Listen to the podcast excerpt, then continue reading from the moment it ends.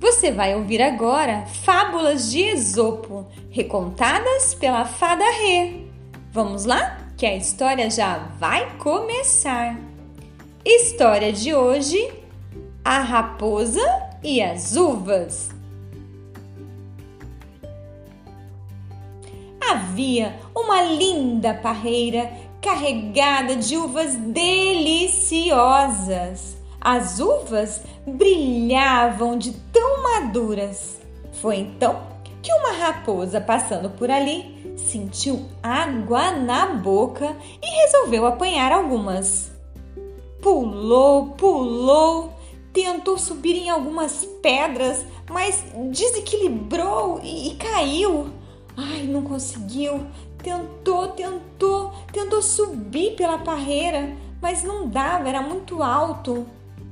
Ela não pôde pegar as uvas e foi então embora dizendo: Ora lá, uma raposa esperta como eu ia querer comer umas uvas verdes como essas.